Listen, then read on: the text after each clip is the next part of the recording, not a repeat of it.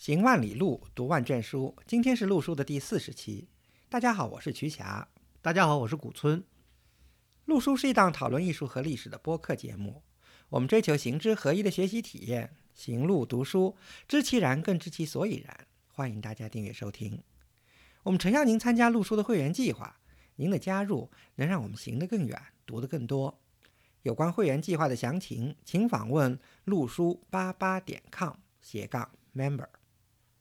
陆书之友微店是购买会员计划和会员通讯的主要渠道。您的批评和反馈可以通过陆书的微信公众号联系我们，也可以发邮件至陆书八八八八 at outlook 点 com。今年是二零一九年，好像也是逢九字头的年，都是有特别多的整的纪念日。呃，我们这期节目呢播出的时候呢，正好是接近了五四。啊，我们这期节目呢也以这个我们这期节目来纪念一下这个一百年前所发生的这场以青年人为主的运动吧。当然，我们抛开这个运动的政治性不谈，我们其实想聊一聊的是这场运动的载体。什么叫载体呢？就是说，大家知道五四运动是由青年人组成的，那么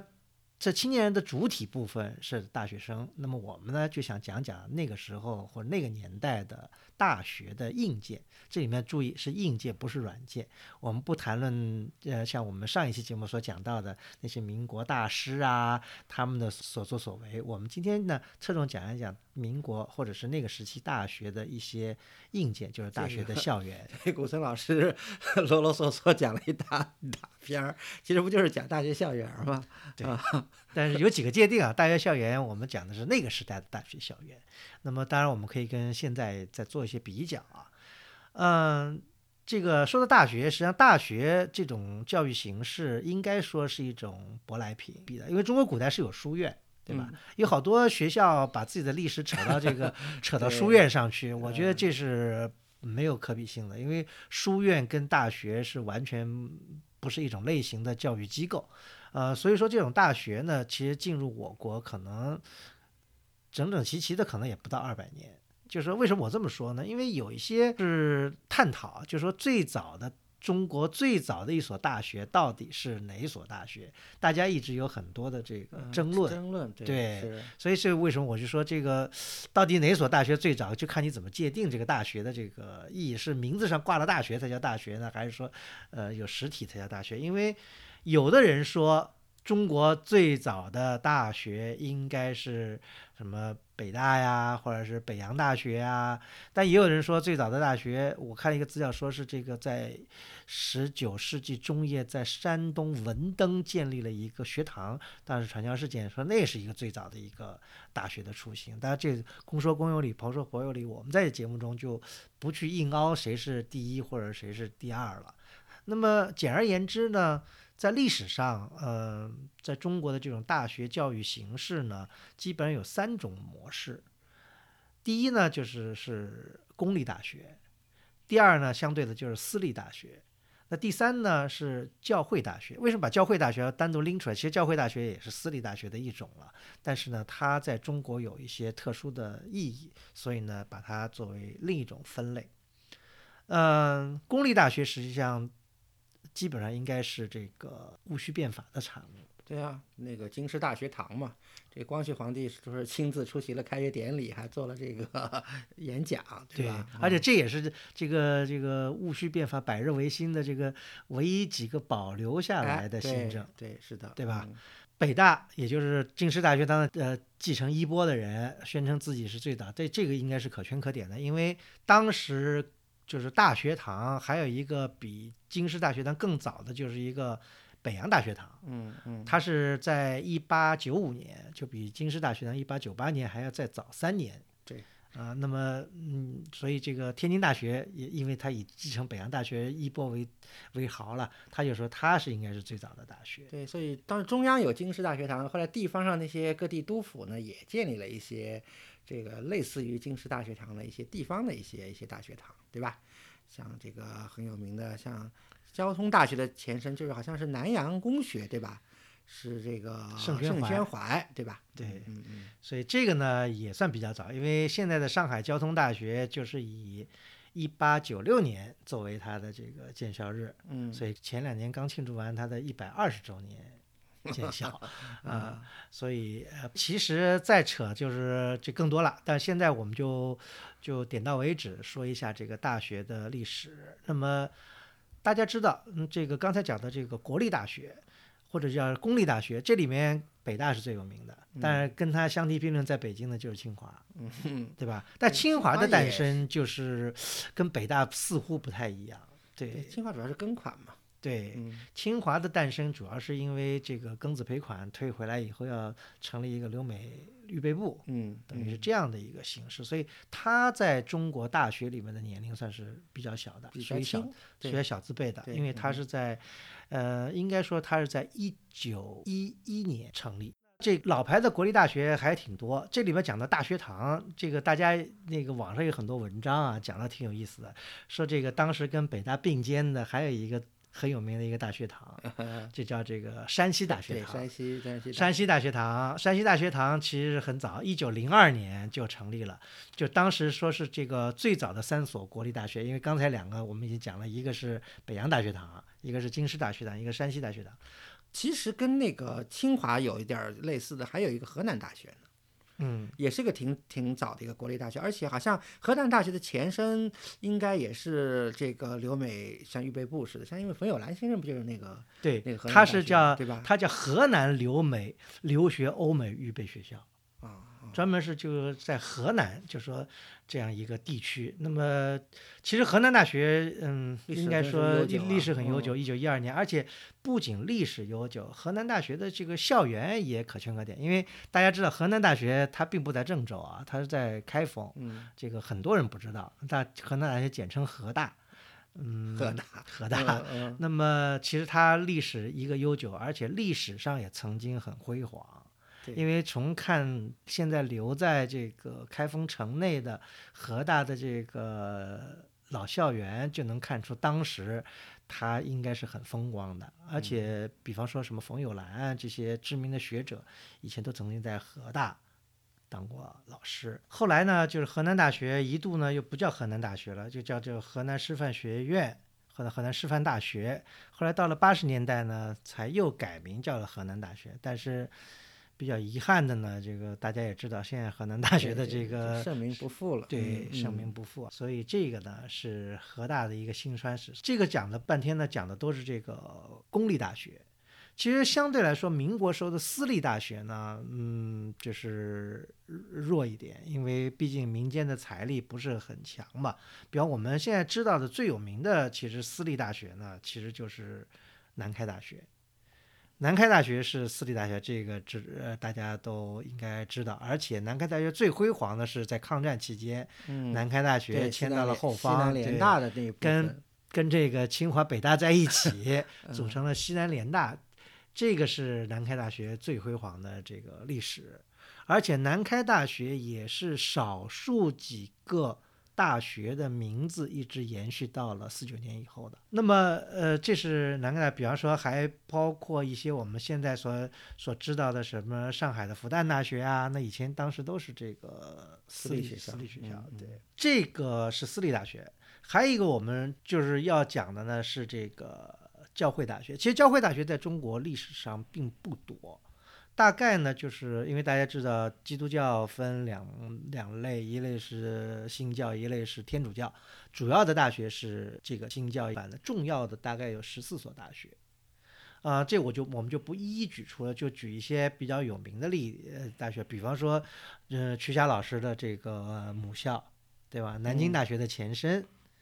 呃，应该说它校园占据的是嗯，是和现在的北大差不多，就是校园占的都是原来的这个教会学校。对，但嗯它但历但南京大学历史不应该说是从教会学校出来的，因为这里面挺复杂的。对因为就因为这个，我们国家在一九五二年有一次翻天覆地的这个改革运动，把高校系统整个打乱了，重新组织，所以使得很多大学的这个历史变得有些杂复杂跟 模糊不清了。嗯嗯，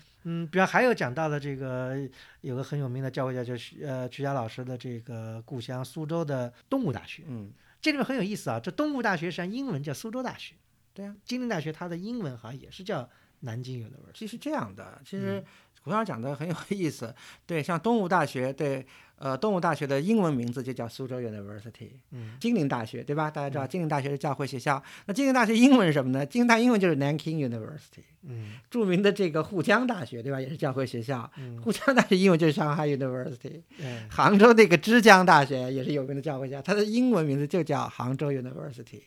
这是为什么呢？其实这也是和以后一九零零年以后教会大学的这个办学的一个理念有关系，就是他是在很大程度上，他要强调披上自己这个中国的一个外衣，一个中国的一个符号。所以呢，他要显得自己非常有文化，要让中国的人，就是一般的老百姓或者是这个有知识的人了解、认同这这个学校。所以虽然在英文上他他叫各种各样的学校，那比如说还要举个例子，像 Canton Christian College，其实什么就是岭南大学。所以他都是要让这个英文名字和中文名字是不一样的。嗯，相对来说，好像中文名字显得更文绉绉一点。那当然了，这就是它的这个文化气息在里头。如果你只叫，当然苏州大学在当时中国明治未开的时候，你说叫苏州大学，知道你是什么意思？你叫个东吴大学，哎，马上这个就感觉不同了，对不对？是，呃，那么这儿讲教会大学呢，就是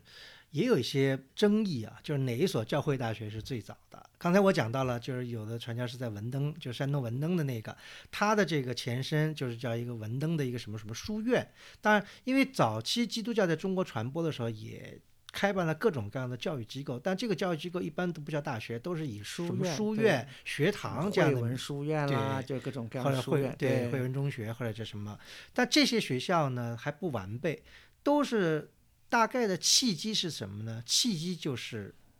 应该说就是这个一九零零年的庚子事变。嗯，庚子事变大家都知道是怎么回事儿。这次事变当中，这个用句中国的话说，就也是坏事变好事吧。就说虽然这些外国的传教士或者是外国势力在中国经过了这个庚子事变，受到了沉重的打击，但是呢，他们从中也也吸取了经验教训，所以在那个时候呢，在教会当中呢，就掀起了一股要在中国重新办大学，完了办这个大学呢，要从根本上要想去改变中国人的很多的思想或者什么，这当然是从他们的这个传教士的角度出发，这是一个契机。而且还有另外一个呢，从中国的角度呢，我们经过了八国联军的入侵，签订了丧权辱国的辛丑条约，一呃全国人四四万万人民一人赔一两白银，这样的这种屈辱呢，也使得中国的有识之士呢，觉得我们也必须要抛开成见，向西方学习有用的东西。所以清政府在一九零五年就宣布停止了延续了一千年的科举考试，嗯要兴办学校。所以这两个契机加在一起，就使得在一九零零年以后，嗯中国的大学就如雨后春笋一般的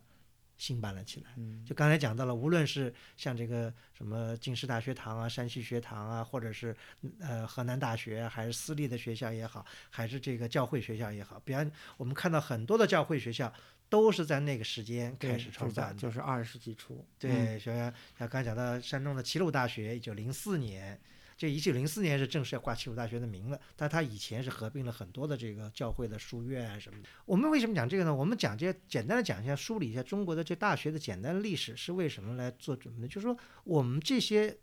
开办在上个世纪初左右的这些大学，给我们留下了一份非常丰厚的物质遗产。为什么这么说呢？这就切合到我们今天节目的一种，就是说，呃，据不完全的统计，我们现在进入到七批国宝的名单里面，就有大概十五到十六所以前的大学的旧址或者是原址。嗯，校园，嗯嗯，就是这是这是我们重点要讲的。比方说这个我们耳熟能详的这个现在的北京大学校园，嗯对吧？其实是原来的民国时期的燕京大学的校园。呃，很多人说这是那时候民国时期大学最美丽的一座校园吧，这应该也不为过。但这就是进入了重点文物保护单位，还有就跟它毗邻的清华大学。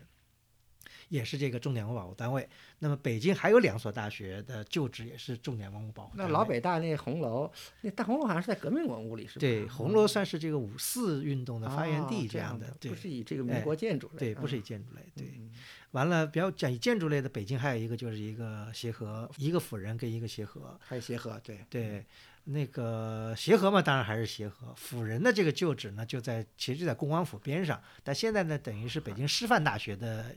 一个分支机构在那里用。啊，嗯，嗯这个也是北京的非常，其实是非常可圈可点的建筑，大家有机会应该去看一看。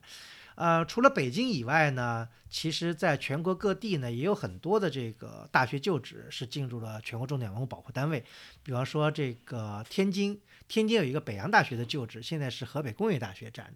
特别有意思。这个天津特别奇怪的就是，天津里面的学校挂的是河北的牌子，好，河北工业大学河北工业在河北工业大大学在天津。，OK，对吧？刚才讲到了山东大学的一部分啊，就是原来齐鲁大学的旧址，因为山大现在其实很大，因为并了很多学校。齐鲁大学实际上很很长一段时间在在解放以后，它是变成了山东医学院的这个啊，旧址。呃，还有呢，就我们刚才讲到的河开封的河南大学。那个，另外呢，这个曲家的母校，也就是原来金陵大学旧址，现在的南京南京大学，还有南京大学隔壁的，呃，原来中央大学的旧址叫中南大学。这个东南大学或者中央大学，这个非常纠葛。这个到底谁是中央大学的旧址？中央大学跟到底是搬到哪？这个因为南京大学、中央大学、东南大学互相之间你中有我，我中有你，嗯特别复这都是杂。五二年这个院系调整以后的这个，对，弄得特别复杂。对，嗯那么还有南京，还有就是我们待会要讲的南京师范大学，就是原来的金陵女子大学，还有就是这个苏州大学，也就是原来东吴大学的旧址。因为这样讲挺有意思，在旧中国，东吴大学的法学系是非常有名的。但是那个是在上海，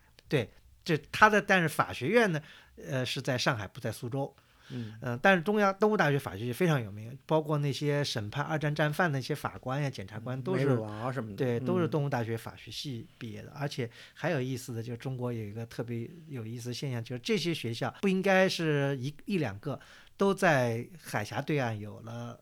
双胞胎啊，东吴是有的，东吴、嗯，清华、清华、辅仁，辅仁有，对，对，清华跟交大，那么在台湾也有，嗯有新竹交大，对吧？有清华，那么东吴跟辅仁在大陆已经没有了，那么在台湾他有附校，还继续做大学。嗯那么另外呢，还有就是武汉大学，武汉大学校园也很有名。前不久不还出了一个呃看樱花事件嘛？这武汉大学的樱花。那么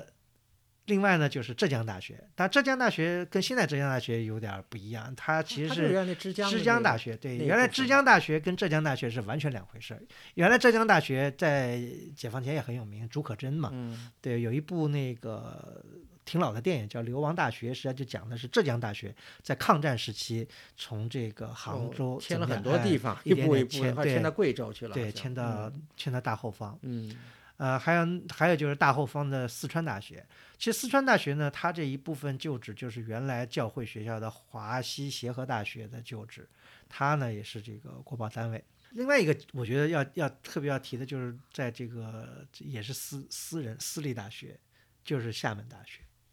因为大家知道，厦门大学是由这个华侨领袖陈嘉庚创办起来的，嗯对，呃，这等于也是属于就是完全的私立的学校，而且厦门大学加上这个，呃，陈嘉庚捐资新建的集美学村，呃，这是两处不同的地点，一个在厦门，一个在集美，但它加在它也是一个等于是变成一个，一个国保的一个国保单位嗯对嗯厦门大学因为在海边，也风景也很优美，也是算是中国最优美的大学之一吧。另外还有就是这个湖南大学。湖南大学历史比较悠久，但湖南大学我不太同意的就是湖南大学把自己的历史扯到这个岳麓书院上去，这个有点有点扯得有点远。我觉得所有的书院跟这个跟这个我们的大学可能都应该没有太多的这个传承关系。呃，所以刚才讲到这些大学，呃，大概我们刚才讲了有十五个大学的校园，对吧？如果大家去过以后，会发现有一个大概的印象，绝大多数的大学的校园，它都是中式风格的，或者是中西合璧式的，对但或者是以中式为主吧。嗯因为清华是一个特例，清华是完全是西式的。嗯那么清华，比方像清华东南大学的旧址，对就是南工那个就是西式的对，嗯是西式的。比方还有东吴大学，嗯，东吴大学是西式的，对，还有浙江大学也是西式的。对其他大部分的大学，它都是以这个就是飞檐啊、大屋顶啊这种形式出现，而这种大学往往又都是教会学校，对，以教会学校为主吧。对教会学校为主。呃，所以说呢，这里面呢就有一个现象，为什么教会学校反而是以这个中式的面目出现？这里面就有一个大的一个时代的一个背景，就是，呃，刚才我们讲了，这些大的部分的教会学校都是兴建于庚子事变以后。那庚子事变以后呢，使得这个西方传教士呢也意识到了一个问题，就是在中国这样一个国家，他要传播他们的这个基督教的福音，他们必须要起码外表上要尊重中国悠久的历史文化传统。嗯，那么中国的建筑就被认为是中国历史文化传统的很重要的组成部分。一个载一个重要的载体，而且是比较优秀的一个一个载体。对对，至少当时是很多西方人也是这么认为的。对，所以呢，这些人这么认为，尤其传教士，他本着这样的一种理念，所以呢，他们在新建大学校园的时候，都刻意的去追求一种中式风格。所以有的学者也可以把把这个就认为是什么呢？是中国传统古典建筑复兴的一个开端。有人这么认，为什么呢？因为大家知道，古典建筑就跟传统建筑到了清代末年的时候已经濒于灭亡，因为那个时候官式的建筑，比方说那时候清朝为了维新，他盖了这个大理寺，盖要准备要盖这个国会，这嗯这些房子资议院是资议纯局纯哎纯西式的，全都是西地方也是这样都是西式建的，对对吧？像这个这广州建的，对，都是是式西式建筑。为什么呢？因为因为那时候中国想开放，要学习西方的先进东西，这是完全是一个互动啊，相反的。这些西方传教士呢，他们认为他们的这个传播途径要通过一种中式的方法，啊、那么这样呢，就引来了一个什么现象呢？就说其实我们以前讲过，比方我们中国的这个建筑由这个像梁思成为代表的这个营造学社进行研究，才使得我们中国人慢慢领会到了中国建筑的这种独特性，跟它的这个内在的逻辑性跟科学性。嗯，但这个都发生在什么时候？都发生在一九三十年代。三零年代，嗯，对但是呢，我们这些大，这些我们所看到的这些大部分的这些中国形式的大学的这个建筑，基本上在那个时候都已经是已经落成了。对比如说像燕京比较晚的，二六年落成了，对对，基本上都是在一九零几年、一九一几年。对。那么这里面呢，这些建筑呢，就是什么人来造的？就不是中国建筑师了，都是些西方建筑那倒是挺有意思的。刚才果子老师说了，中国传统古典建筑复兴，这个复兴这种所谓的我，我想思潮也好，用建筑的这个设计的这种这种这种形式也好，居然是外国的建筑师来推动。对，所以这是一个很有意思的一个现象。我们嗯今天呢，就着重讲一个人，呃，讲一个什么人呢？讲一个美国建筑师。嗯这个美国建筑师叫亨利·墨菲，他呢是一个应该说是算是一个比较地道的美国人了。他不像我们以前讲过的，比方说什么路易斯康啊，路易斯康他他他是是移民，他是 immigrant，new immigrant。对嗯路易斯呃，墨菲呢，他他等于是算是土生土长的美国人，他毕业于美国的一个很有名的大学耶鲁大学的建筑系，嗯那应该算是这个也是出身于名门的一个学生。大家也知道，耶鲁大学建筑系到现在还很富有盛名。那么他呢，毕业以后呢，就基本上就在这个纽约康涅狄格，就是康州这个州嘛，嗯这个地区他他就是康州人，好像是吧？，在那个嗯地区进行职业，但职业因为他是耶鲁毕业的嘛，那么这里面就有一个契机，就耶鲁在庚子以后呢，他们跟因因为其实大家要知道，耶鲁实际上最早是有神学院的，耶鲁啊最早是以神学耶鲁大学自己就是以神学院第一个开始有，对对吧？啊，耶鲁现在还有神学院现在神学院对，现耶鲁现在神学院那建筑还挺有意思的。对，嗯，那么他们呢就是到中国来传教呢，准备要在湖南的长沙。建一个这个耶鲁在中国的这个学院，就是英文就叫 Yale in China，对，对，中文的翻成叫雅礼大学。嗯，那么因为这个墨菲是耶鲁毕业的，有一些这个关系，所以呢，墨菲呢就变成了这个学校新建学校的建筑师。所以墨菲在一九一四年的五月第一次来到了中国。他到了中国以后，他就第一个参加的项目，因为现在网上好多说他第一个参加项目不是清华的这个，其实应该第一个参加的项目是长沙雅礼大学或者雅礼学院的雅礼学院，嗯嗯。规划跟建筑设计。哎，那我能问一下顾总，现在雅礼学院现在是一个什么情况？雅礼学院或者雅礼大学呢，实际上它到了一九二六年的时候就开不下去了，嗯因为大家知道二六年的时候正好是大革命的时候，嗯嗯，呃，湖南地界上这个农风起民运动风起云涌的这个不不一不完全是农民运动了，就是说这种排外的风潮，所以呢，雅礼大学后来就关掉，后来就跑的，就是说跟武汉的一个大学就合并了。那么这个在长沙的这些这些遗留的这些硬件呢，后来就变成了这个湘雅医院的一部分。啊，不管怎么说吧，反正这个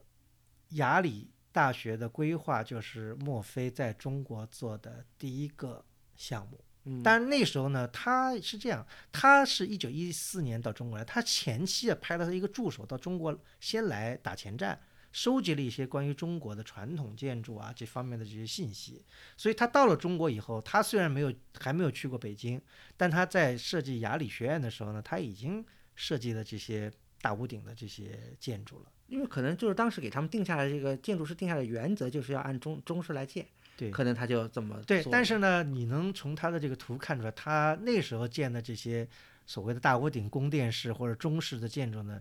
是有点不伦不类的，就是因为毕竟他对中国的传统文化并不是很了解。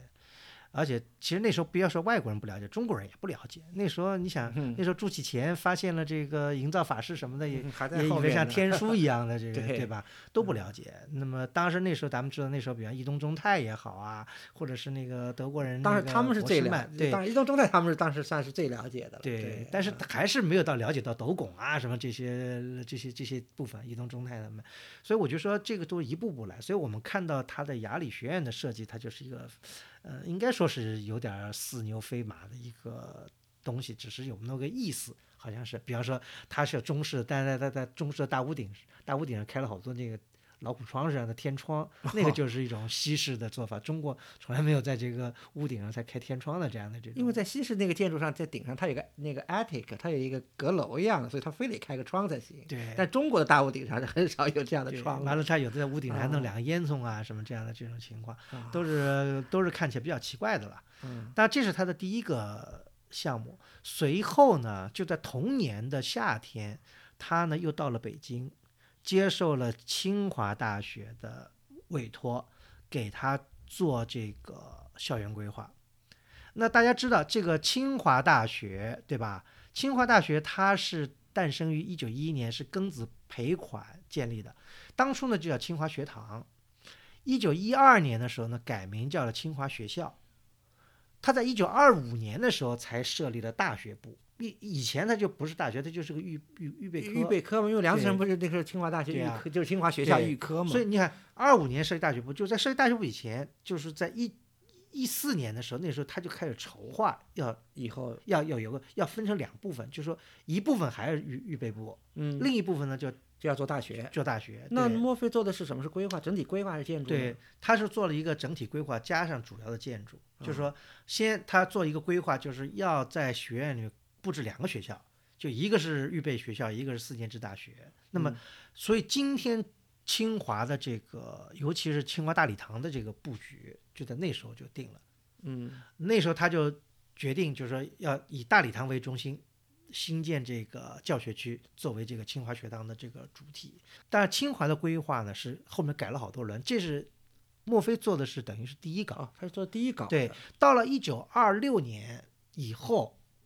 清华又请建筑师又再进行了规划，所以清华的规划做了好几稿，因为他不同的领导来了以后，他有 有些不同的想法，或者他形势变化了，因为后来那个预留美预科就没有了嘛，嗯嗯，对吧？就就就变成大学大学了，对。吧？就原来是是这两个想规划两个学校的，后来也就是这个一个校园就可以了。对。嗯嗯。那么，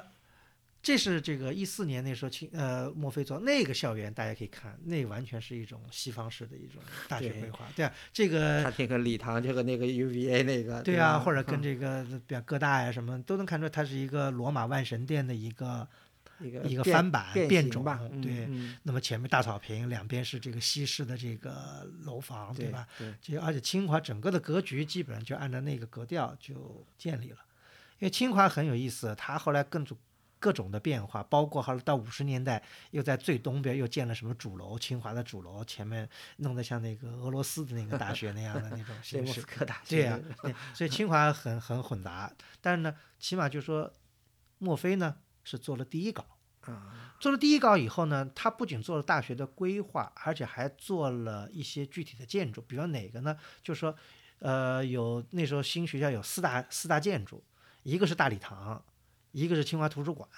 还有一个是科学馆，还有一个体育馆。这四个建筑都是由墨菲来主持设计的。这四个建筑是完全是西式的，就没有任何大屋顶的。这因为大屋顶那时候是教会学校需要有大屋顶，但作为一个国立的大学，就跟南京的那个中央大学，中央大学一样，那里面清一色的全都是西式的建筑，包括那个大门也是一个罗马凯旋门一样的那。南京那个那不是那个南宫那礼堂，对啊，然后礼堂也是一个也是一个圆厅，都是个圆顶。对啊，呃，这个圆顶的这个东西是有点是美国大学的一个一个一个气派。其实那个南宫那个就中央大学也是这个规划也是美国人做，当然杨廷宝也参与了这个。部分建筑的设计，对对嗯那么这里面呢，就是说，呃，清华的这四个建筑后来都由一个中国应该算是第一代的留美毕业建筑师叫庄俊，嗯，来做的。庄俊大家知道，你去查一下庄俊就可以知道他是中国第一代的建筑师，很早，比梁思成他们等于还要早了十几年。你想，他一九一六年庄俊就被清华清华聘为驻校建筑师，来监督实施由墨菲设计的这四大建筑。就等于是 supervisor。对所以，而且因为清华是国立大学嘛学校嘛，所以当时请张庄俊来做也是很正常的。对啊对，对对，所以嗯你像一九一六年那清那个梁思成那时候高中还没毕业呢。梁思成二十年代初那个从清华学校毕业的，那个时候早呢。对啊，梁思成嗯二三年还是二四年好像到到美国去留学的，对啊、对啊、对吧？嗯，所以这个是那时候，所以那时候中国建筑舞台是由外国建筑师唱主角，因为中国建筑师还没有学成归国成长起来对，还没有成长，像杨廷宝什么都还没有，还在学留学或者还没去呢，嗯嗯，对吧？那么今天我们所看到的清华校园，基本上那个格调就是都是由墨菲那时候奠定的，就是洋风，就是坡屋顶、砖外墙，完了这个西式的窗、花岗石的了，这这完全都是西式建筑的。那么很有意思，就是什么呢？大家知道的清华跟旁边我们现在的北京大学这两个著名的校园，都是由墨菲设计的。但是风格是迥异迥的异的，对，特别有意思，因为那个我看了一本这个美国人写的这个墨菲的传记啊，它里面一开始就讲说，呃，是应该在一九九八年吧，那时候美国总统克林顿不是跑到中国去访问，不北大去演讲嘛，挺有名，对吧？？那个因为美国人，high profiling 的一个一个新闻事件。对啊，因为美国转播车什么不都要去拍这个，在中国大学里面演讲有还有人举手问问题啊，啊，什么对吧？啊对啊，啊对，啊，完了那在北京大学校园里嘛，完了就一个古色古香中国式的校园，完了那个写书的人就说，哎，说那时候很多美国人都不知道他们在电视里所看见的这个这些中中国国式的宫殿式的这个校园呃是由一个美国建筑师设计的，这个也挺有意思。所以这个这个就是墨菲的一个很有意思的一个地方，就是说墨菲他在一九一四年。到一六年期间规划了清华大学的这些东西，就完全是西式。那么他的事业这个很成功，因为他跟各方面的关系都很好。他不仅跟这个国立，比方跟清华大学，他跟这些传教士、跟他们所代表的这些教育系统的人关系好。因为他在雅礼做的设计，大家都得到了认可。有有目共睹啊，嗯认可以后嗯呢，所以呢，他这事业蒸蒸日上，他又到哪呢？他又简而言之啊，他又到了这个，比方说福州，福州那时候那个也是基督教会在那里办了一个，呃，福州协和大学，嗯，这好像不太嗯，没不是很呃名气不太大，他做了一个规划，那么所以呢，他后来事业很好，他所以他就到了什么时候他就他在一九一八年的七月，在上海就开设了他的这个上海办公室，等于是等于他事务所在上海开对分分所了。对，完了中文呢叫茂旦洋行，贸是茂就是墨菲，也叫茂菲，啊啊啊我就这个一他他有的人就，Murphy，但是可能翻译成茂菲了。对翻冒，他的一个合伙人呢叫叫 Dana，，嗯，Dana 呢就就蛋。就是，所以他两个字合来叫茂蛋洋行。这什么什么洋行，呃，当时上海这个建筑师事务所都叫什么什么洋行，什么嗯公和洋公行。嗯公和洋行就是设计这个，这是种英式翻译。对设计这个嗯设计那个中央中央大学的。嗯那么，莫菲在开了这个茂蛋洋行，就说明他生意很好了。他这个事务所在哪儿呢？挺有意思。他这事务所呢是在今天的外滩三号，就当时是外滩的一个叫有利银行的一个大楼。那这个大楼呢还有点渊源。这个大楼呢是有一个很有名的一个香，现在在香港的一个事务所，其实英国人开的，叫巴马丹拿。啊，这个很有名。对，巴马丹拿事务所，那时候他把重心从香港移到上海来做的第一个项目就是这个有利银行，在广东路跟外滩交界的地方。讲到这巴马丹，多讲两句，就上海很有名的几个房子都是巴马丹拿设计的，比方说外滩的这个汇丰银行，外滩的中国银行，外滩的现在的和平饭店，就啊，是、那等于是整个金陵对，外滩的这个所有的大海关建筑基本上都是他做的。对啊这个而且很有很神奇，这个这个事务所现在还在香港。嗯 呃，那么这个讲到这个有利银行，还有点我的个人的一些小经历，就是说这个大楼在解放以后呢，就被当时的上海的这个民用建筑设计院嗯继承了。这个民用建筑设计院，嗯，我小时候曾经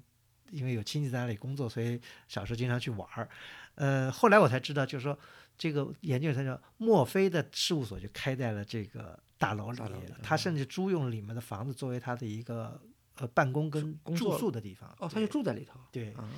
所以在这期间呢，他还替苏州的东吴大学做了他的医学院。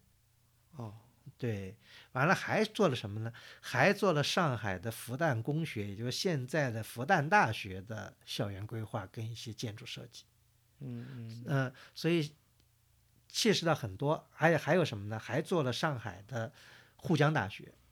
啊，沪江大学就是现在的上海理工大学，所以那个时期，呃，看起来就是说，呃，墨菲在中国的生意非常兴隆，而且呢，他在中国的这个教育圈子里，等于算是很有一些名气的。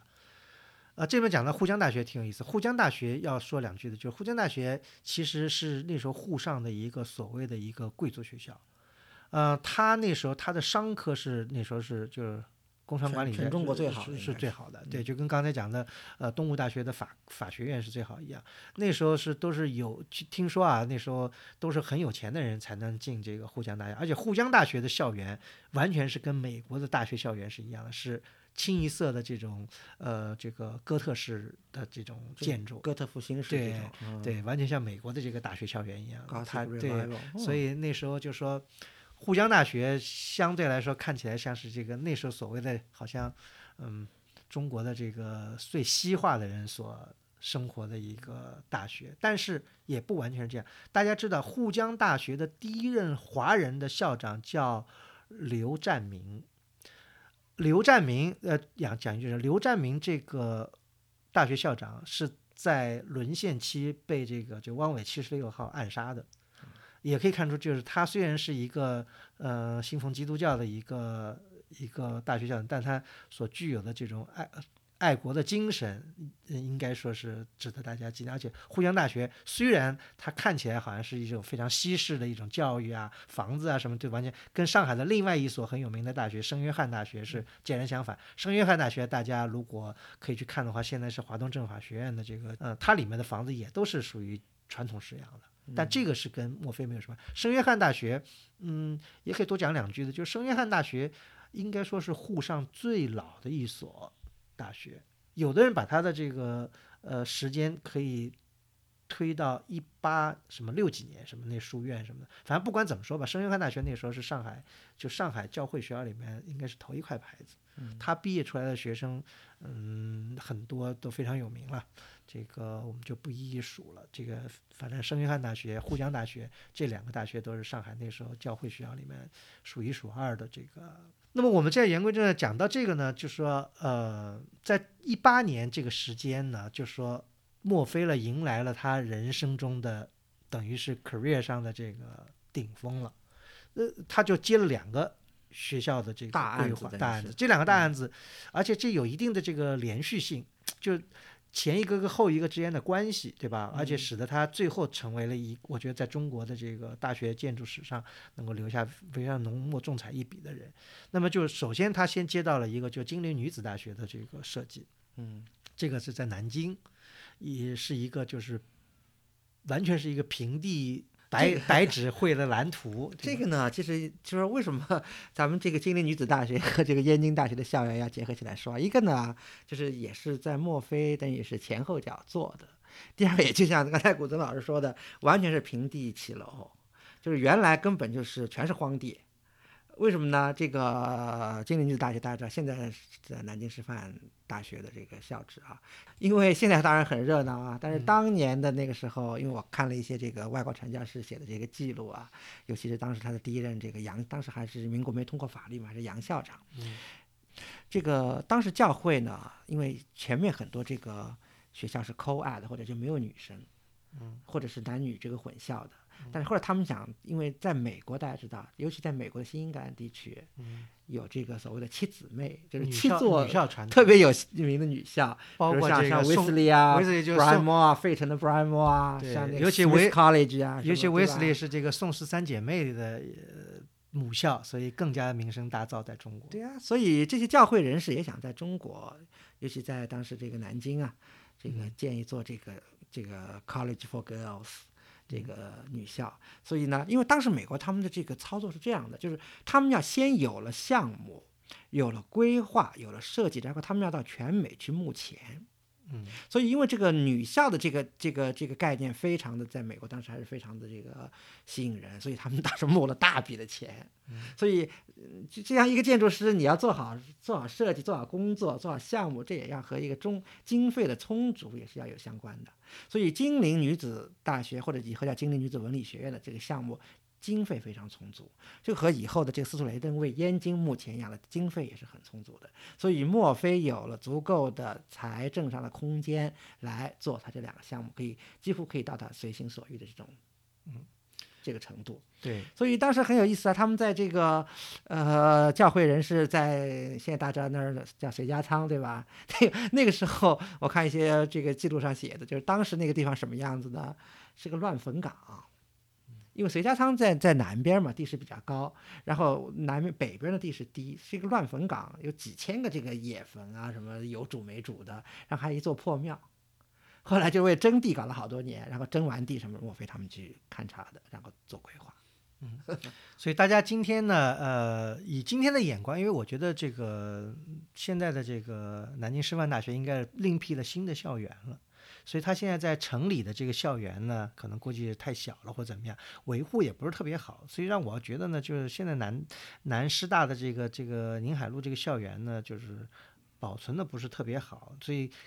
可能不太能够体现或者让大家想象到当时的这个刚落成时候，在一九二几年代的那时候的那种辉煌啊，因为在那个年代，在南京。它统一过，比方说讲到这个以前，嗯，金陵呃金陵大学，金陵大学已经建好了，金陵大学，金陵大学那时候的规划呢，就相对来说，嗯，不是太统一，因为它有分了好几期，什么南大楼、北大楼都不是一个时期建的，它整个校园对吧？对，而且啊，也是美国建筑师做的呢，就是芝加哥的一个事务所做的，对，不是特别的，就是看起来。嗯，中国式吧，就一个，比方说那个主楼，那个大钟楼凸 凸在这个上，这都完全是西式的一种做法，对吧？呃、只是加了一个顶而已。对对。那么，但是呢，墨菲在做这个金陵女子大学的时候呢，他的确是下力翻工，因为他那时候已经积累了一些经验了，一直一九年了嘛，他一四年来已经五年在中国的这个呃实践，使得他对中国的这个建筑啊、美学啊，他有了更深的了解。而且当时的教会人士对这个中国的这个建筑，而且对他们以前，尤其是金陵大学做的这个校园做的这个建筑，也认识到了一些问题。就是他们所以认为我们要做中国式的这个校园，中国式建就要做中国式的，不要就是加一个大屋顶。所以看到很多这个墨菲和他那个就是那个教会人士这些书信沟通上，有好多这样的这个这个表述，就是不是只加一个大屋顶就是中国建筑，而且我们真的叫做从里到外都要做个中国建筑，就是这种想法。对，所以呢，它这个呃整个的这个规划呢，因为是一等于是一体化的，就它就做的呢比较一气呵成。那么呃前面的这个林荫大道进去主主楼什么一百号大楼，完了中中间就完全采用这种宫殿形式，对吧？完了呃而且是。有个小山坡，所以它有点这个，还有这个一这个山势，最后还有个亭子啊，有什么？就它整个弄的、还做了一些这个中国的园林的这个、这个设计，拱桥呀。这里面呢讲到一个伏笔，就是什么？那个时候，在墨菲事务所有一个很有名的以后的一个中国建筑师在帮他做事情，这个建筑师就叫吕彦直。哦这个名字太响亮了。对，大家如果知道吕彦直，就应该立刻能想到，就南京的中山陵就是吕彦直设计的，嗯还有就是呃广州的中山纪念堂。虽然吕彦直，吕彦直是科纳康奈尔毕业的，呃，也算中国最早的一批建筑师之一。他虽然英年早逝啊，这个中山陵没有完工他就去世了，呃，但是吕彦之这个人也是非常大叔。特殊的一个人，他是中国非常优秀的一个建筑师。那么他曾经在他大学毕业以后不久就加入到墨菲事务所，在参与了精灵女大这些建筑的这个设计。所以，哎呀，所以你今天拿出那个当时墨菲画的那个精灵女大的总图和中山陵的总图，咱们来比一比看，其实当中还是有一些勾连的。对，所以也可能对也有些可能这个图可能就是吕彦直画的，也未为可知啊。因为因为到那时候墨菲是大老板，他不一定会这个 会会天天这个趴在那画图，对吧？嗯，所以说这里面呢，就说他也能看出，就是说他的这个设计不完全是他个人的这个心思啊，就是说他的下面的团队，这个是显而易见的，就跟所有的任何的大的项目，一般不太可能都是一个人的这个 idea，、对吧？嗯一个人的、嗯一个人的贡献。那么这就是金陵女大，金陵女大呢，的确给墨菲赢得了声誉，而且又与此同时，差不多时间呢，他得到了另外一个非常重要的一个设计项目，就是北京燕京大学的设计。嗯这个呢，我觉得使得金呃，这个是嗯、墨菲人生中的最最辉煌的一个杰作。嗯，当然，这个呢也要跟什么呢？就是个天时地利人和，我觉得就是要跟这燕京大学的这当时的校长斯图雷登是不可分割的。因为大家知道斯图雷登，这个斯图雷登是中国近代史上非常有名的一个人物，他呢和很多的美国的传教士的子女一样，他本人是生在杭州的。他自己引以为豪，说我是杭州人，当然很很很有意思啊。他现在还又归葬在杭州。啊，对对嗯，他，嗯、他应该前不久，他想他想回燕燕园嘛对，但嗯。是但是北大不同意，所以这个，呃，他的父母就是传教士，那么他在杭州出生，他他这是一口的杭州话，当然这个我没有听过斯图雷登讲话，不知道，但他他自己认为中国是在过来，这很有很大一批人是这样的人，包括这个美国得过诺贝尔文学奖的赛珍珠，那当然，也是生在中国镇江。对对？吧？嗯呃，第一个驻中国的大使恒安石，嗯，呃，生在汾阳。嗯，他的那个地方就是原来那个玉道河什么的，当时那个 他他爸的那对个度假的的地方，地对嗯很多这样的人，爸爸中国的这个历史，这这些人很多，包括前两天这个网上有个有一个人，讲山西话的那个瑞典老太太，说是从小生在这个呃山西五寨，嗯他到现在为止五寨对吧？对爱五寨的山和水，哎呀，对，还讲了一口考说五寨老，对啊所以，嗯、这是一个非常特殊的群体，就是他们这些人随着父辈那时候为了传播福音到了中国，他们在中国长大，他们完全那时候小时候是跟中国混在一起的，因为他们，你想他会说这种中国方言，那肯定他就是不像。不像有些就是在一个小圈子长大的人，他只会说英文，他是完全跟中国人混在一起长大，所以连方言啊、土语啊什么这些嗯都会说。所以这些人是也也可以说，就跟斯图雷登说的，他觉得自己的，就说当然也大家大家可以听了信不信是大家，他就认为中国是他的祖国，甚至于美国。因为他大部分的时间都生活在中国，所以他后来晚年后来回了美国以后，他觉得很不适应。嗯、他因为他的整个的时间都花在中国。那么言归正传他的事，业也在中国，他的感情所有的很多精神的维系都是在中国。对，那么言归正传，就斯图雷登他接受了这个燕京大学的这个，因为他那时候接受燕京大学当校长的时候，燕京大学还什么都没有呢，只是开始组建。组建以后呢，他呢就到美国去募捐，也跟你刚才讲的，就是说要有规划图纸啊什么这种东西吧去。斯图雷登到美国募捐，当时募捐了四百万美元，这在当时是一个不得了的一个数字的一个钱。当时一块美元好像要顶两块银元、啊几块银元的这样一个价格。那么，但斯图雷登说，我就看见街上的乞丐，我就觉得我跟他们是一样的。就是就就是要钱，对，就他就那时候有斯图伦传记里面有一些讲的，就是说他那时候，比方知道哪个遗孀可能有一笔钱，呃富人的老太有有一笔钱，对，嗯啊，他就经常要去探访那那个人，就是就是想在这个老太的这个遗嘱里面要加一句，比方说他把遗赠遗赠遗赠给给这个燕京燕燕京嗯大学，甚至于他工作相当可以。大家现在知道这个呃，如果知道这个中美文化交流，都知道有一个哈佛燕京学社，嗯，对吧？为什么叫哈佛燕京学社？现在还叫哈佛燕京学社，就是当时一个美国大富豪叫霍尔，他的遗产里面有一大部分馈赠给了哈佛大学，嗯就说要叫哈佛大学跟中国的另外一所大学两个学校合在一起创立一个学术机构来培养学生来资助中国的这个嗯跟中国有关研究。一开始是选的是北大，后来因为各种各样的一些历史原因或怎么样，后来斯图雷雷登把它登争取过来，对，后来到现在虽然燕京大学已经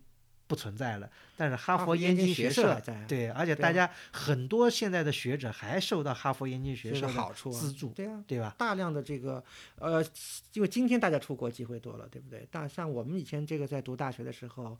能去到哈佛燕京学社的还是少而又少，而且都是都是大家，对嗯吧？嗯对，而且好像今年好像我印象不太深刻了，可能是哈佛燕京学社成立多少周年的一个纪念。我算算看啊，二九年差不多，因为要可要他如果是九的话，就是二九。对啊，嗯，又是一个纪念。因为三零年这个 Lawrence Sickman 就是拿着哈佛燕京学社的奖学金来的嘛。对，我觉得有了斯图雷登的这样的一个大力的这个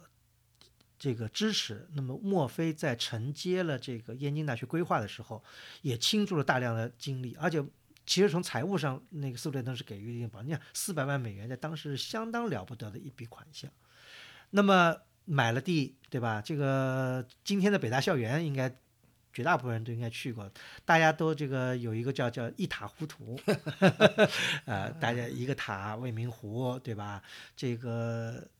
这就不用多说了。但是当时的这个墨菲，从现在的资料就能看出，他从一九年开始到二六年，他几易其稿，对，一直在改。对，一直在改。它的这个设计一开始也沿用了一些这个金陵女子大学的一些设计的一些概念，前面对吧？后面有一个什么塔放在一个中轴线上啊，嗯这样的一个一个几何性的一个图形，对吧？当然呢，不一样的地方就是这个燕京大学的地址就更大了，而且还有一些地址大，哎规模大多了。还有湖，对啊，因为当年设计这个金陵女子大学的时候啊，当时教会当时一开始设计是两百个学生，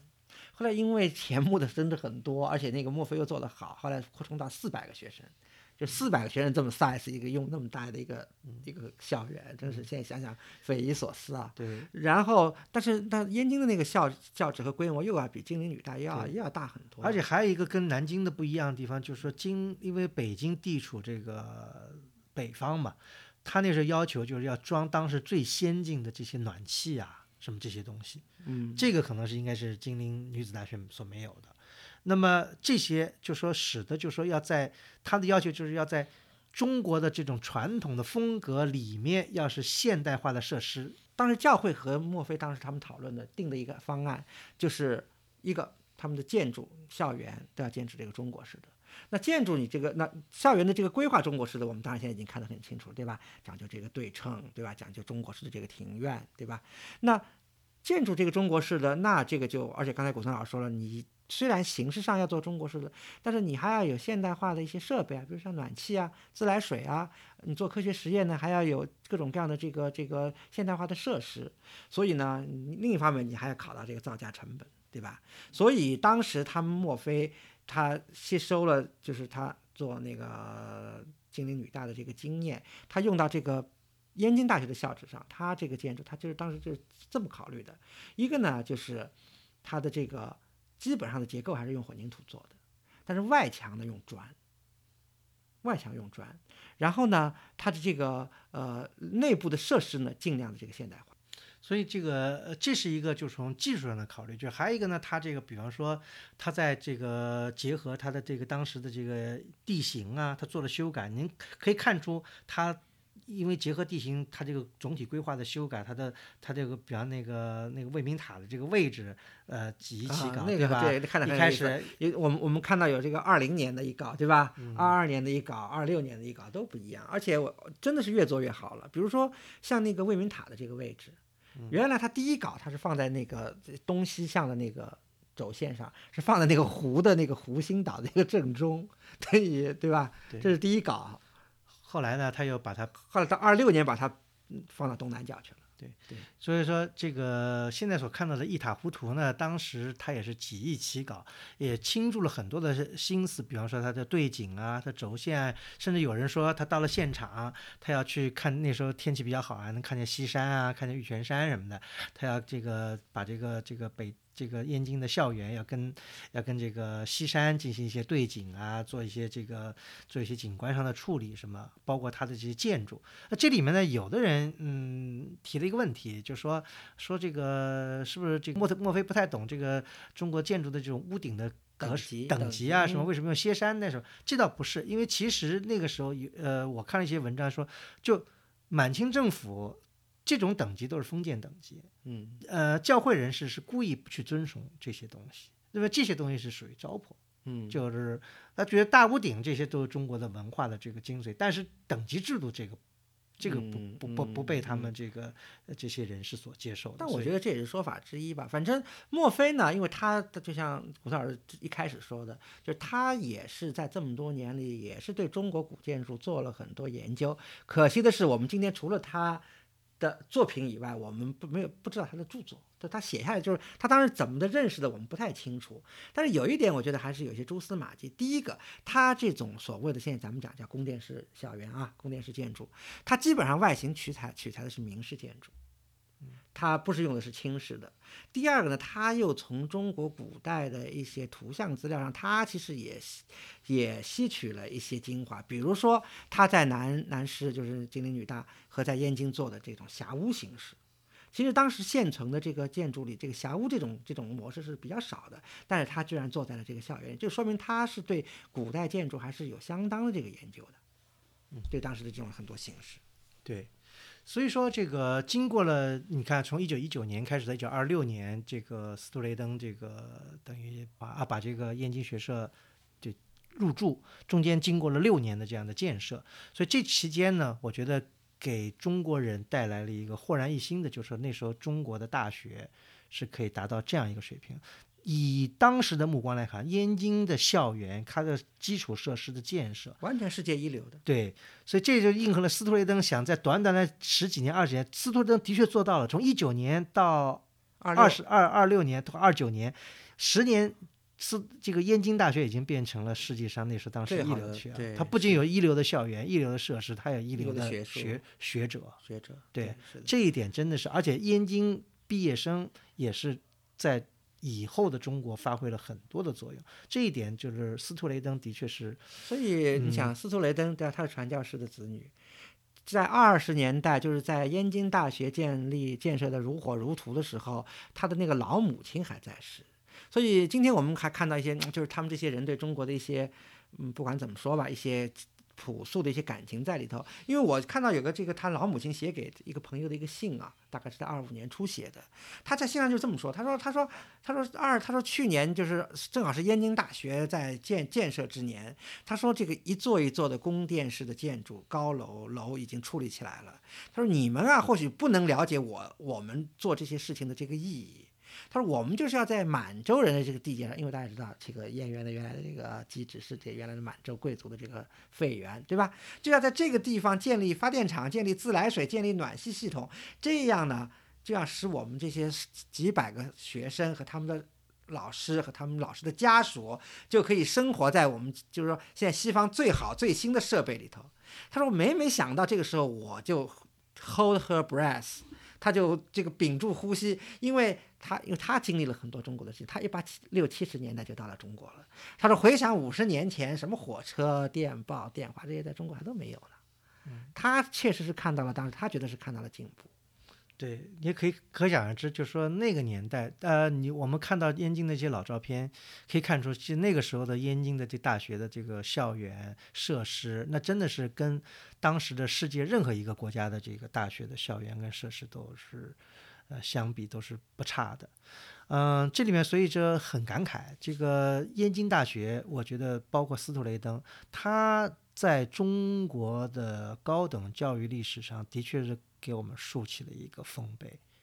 就说谁能在短短的十年时间内，或者十五年时间的，因为燕京大概到了到了就是抗战嘛，三六年三就也也因为日本人的原因啊什么，后来就很难为继了。就就因为短短的燕京到五二年结束，对吧？从他那时候一九年到五二年，你说一共才才多少？三十前后才前后才三年，对。但在中国留下了这么重，哪个大学可以有这样的这个？厉害，包包括那时候，你我印象很深嘛。那个我上学的时候，到现在已经三十多年了，差不多就这个时间。那时候香港有些富商，在这个南方捐了一些什么，捐了这个大学，捐了那个大，不是捐大学也有啊，捐这个大学，对啊，哪个大学达到了像燕京大学所所所取得的成绩？呃，所以呢，我觉得斯图雷登呢，这个的确非常自豪于这个燕京大学所取得成就。我觉得其实这非常能够理解。但是呢，这里面呢，我觉得他有一段话，其实讲的呢，不仅是代表他自己，实际上也代表了其实墨菲的，因为斯图雷登所有的这些 idea 都是要通过建筑师把它。体现体现出来，对对对，所以说，我觉得斯图雷登一段话，其实虽然斯图雷登讲的，但我觉得这个其实应该是墨菲的一些意思。我觉得对这段话呢，就是司徒雷登在一九二六年，就是燕京签到新新校址，然后他在这个校园的这个落成仪式上说的。呃，我来把这段话给大家读一下，我觉得还是读的相当有意思的。就是他说啊，斯图雷这么说的，他说。最初我们就决心把中国建筑应用到建造校舍上。他说，房屋的外表具有优美的曲线和辉煌的色彩，而主要的建筑呢，完全采用钢骨水泥，兼有现代电灯、暖气及自来水设备。因此，这些房子就象征着我们的教育宗旨，就是要保全中国固有文明中最有价值的一切，并且以此作为中国文化和现代知识精华的象征。对。这个呢，我觉得啊，当然我们也可以有各种理解啊，但是我觉得起码它表述了一个现象，就是什么呢？他们在二六年的时候就已经。提出就是我们中国建筑师，包括梁思成、梁廷宝这些人在以后一直毕生为之在那里想探索的一个，就是怎么样使得中国固有之文化的最有价值的东西能能够体现出来，对，能够跟现代的先进的科学技术这种东西怎么能够结合？这是一九三零年代营造学社这些前辈们，其实一直到以后都在想探索、想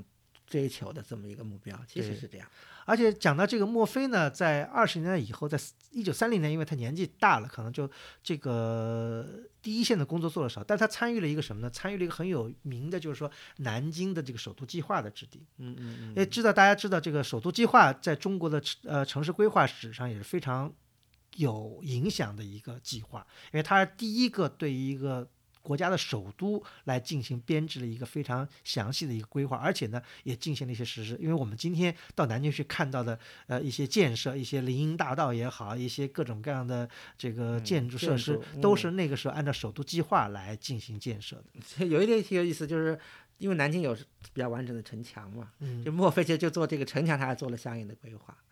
画了图，其实还和以后的这个良辰计划好像有点儿类似的地方，也是要保存中国固有之形式。嗯，完了呢，要这个呃，这个他要怎么样呢？要把这个城墙变成这个公园，对吧？可以在上面休憩，甚至车还可以开到上面去。这个翻翻呃，这个良辰计划，梁思成当时对北京城墙的这个就是这么一个设想嘛，对对吧？都是异曲同工之妙。那么，所以从这点来讲呢，我觉得，嗯，某种意义上说，墨菲，呃，当然我们文字的资料知道很少，墨菲实际上是一个被忽视的，实际上对中国的建筑师或者中国的建筑，或或者说具体说中国建筑的这种呃中国化，中中国建筑这有点绕口，中国这个产生很大作用的一个建筑师。虽然没有一些很多的文字来佐证这个，就是说，比方说在以后的梁思成呀，或或者刘敦桢这些这个文章里面，没有没有看见他们提到这个。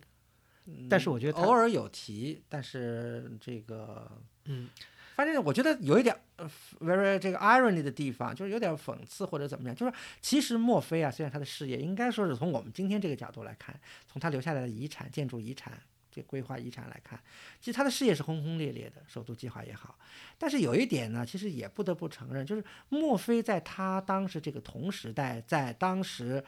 的中国建筑师界，这个建筑师界当然是要。quote 就是打个引号的，因为当然这些建筑师主要还是以西方建筑师为主，主要以上海为基地。这些建筑师其实他当时的名气不是很响，他主要是活跃在，他也做了一些商用建筑，比如说这个有一某些大楼呀，比如说这个花旗银行的在中国的总各个办公室分支机构呀，也做了一些。当时，但是他这方面的商用建筑是做的比较少的。主要是在做这个文化教育机构，所以呢，他当时在这个整个业界吧，名气不是很大。嗯嗯，但是呢，这个 不仅当时名气不是很大，我觉得现在名气，因为大家讲的这个就是同一时期，对吧？在上海租界时期的这个另外一个外国建筑师乌达克，乌达克 这个现在在上海非常红，成了一成了一个这个一个传奇啊，对。其实呢，这个大家可以看看，对乌达克。其实乌达克，我觉得从乌达克现在还很红，而墨菲不太墨。我觉得也反映了一个现实，就是说，因为大家看看乌达克所设计的东西，就是说。呃，刚才我讲到的，比方这个巴马丹拿，对吧？呃，那个设计的这个什么外滩的这些主要建筑，对对，乌达克设计的也是中国一些地标，比如什么国际饭店呐、大光明电影院啊、武康大楼啊，对啊，这些呢也都是商业建筑，对吧？呃，而且呢都是一些现在也是算这个优秀文化遗产吧。但是呢，平心而论呢，它这些建筑呢，都只是当时西方流行的这些建筑的一个翻版。嗯，一个缩影，它的这些东西呢，并没有去跟，就说当然符合现在的海派文，所谓海派文化了，但是呢，并不符合像梁思成、刘敦桢或者梁廷宝他们所追求的那种致力于探索建筑的中国化的道路的一种探索，因为对吧？因为他完全是没有任何，就说应该说是几乎没有任何中国的影子在他的身上，呃，所以呢，这个呢，跟墨菲。不一样。墨菲呢？他虽然也是受过西方教育，对吧？他可能受的更多的是一种可能当时美国所流行的一种比较还比较传统的波扎艺术类型的一种，可能比波扎还更早一些，更传对一种一种教育。而那个而那时候这个大家知道乌达克那时候他是在维也纳受的这个建筑教育，那时候大家知道维也纳 维也纳已经是这个或者新艺术运动啊，那那个这些比较就是讲解比较这个流行的流行的东西，对，所以两个人两个人的出生点还有一个呢，就是说他们所从事的一个从事商业建筑比较多，一个从事文教建筑。那么文教建筑必然有文化，那么他要受到业主的很多的要求，对吧？像斯图雷登这样的这样的业主，他对他的这种刚才讲到的这些要求，那么这些呢，使得他呢自觉或不自觉、主观呃主动或者被动的要进行对中国建筑的一些探索。而且呢，最主要的，比方我们可以在后面再讲一个，呃，墨菲在中国留下的应该说最后一个印记。就是什么呢？就是南京现在灵谷寺的灵谷塔啊，这个很多人可能不知道。到南京灵谷寺去游玩，因为那时候改成民国时期改成中就中列祠，或者叫美国人叫是中国的阿灵顿公墓。这是这是这是墨菲自己说的，说的这是南京的阿灵顿。对，对他呢，当然在它是建立在明代的一个寺院的基础上了，但是它做了很多的改造，对吧？我们可以看到它的这个痕迹，比方说它那个灵骨塔。就是墨菲设计，他很明确说，他这个塔就是借鉴了这个大报恩寺 塔的这个这个，对吧？所以他给南京最后留下了这样的一个印记。那么到了一九三五年，他就离开了中国，完了回到美国养老，就结束了他在中国辉煌的二十多二十一一四年来的这三。二十多年的一个辉煌，那么我觉得从这个，我觉得应该说给大家，应我觉得莫非我们今天讲这个，一个我觉得我们借助中国大学的这个，可以回思一下中国大学的历程和中间走到的很多波折啊，因为我们好多东西以后可以，呃，跟讲，比方说五二年调整，我们刚才讲过对中国大学的一个巨大的翻天覆地的一个改变。甚至于，我觉得很多大学的传统，比方说民国那时候大学的这种氛围，对吧？大家那我们刚才讲到的十五个大学院校，你大家有机会可都可以去走走莫非的这些，领略一下，再对比一下现在的大学这种这种，我我我我有时候用的一个不太好的字，就是光怪陆离的一种大学的建设，跟那时候的大学氛围，大家可以进行一些比较，探知一下今天的大学。跟当时的大学比，我们到底得到了什么？又失去我们又失去了什么？好，那今天的节目就到此结束，感谢大家收听，我们下次再见。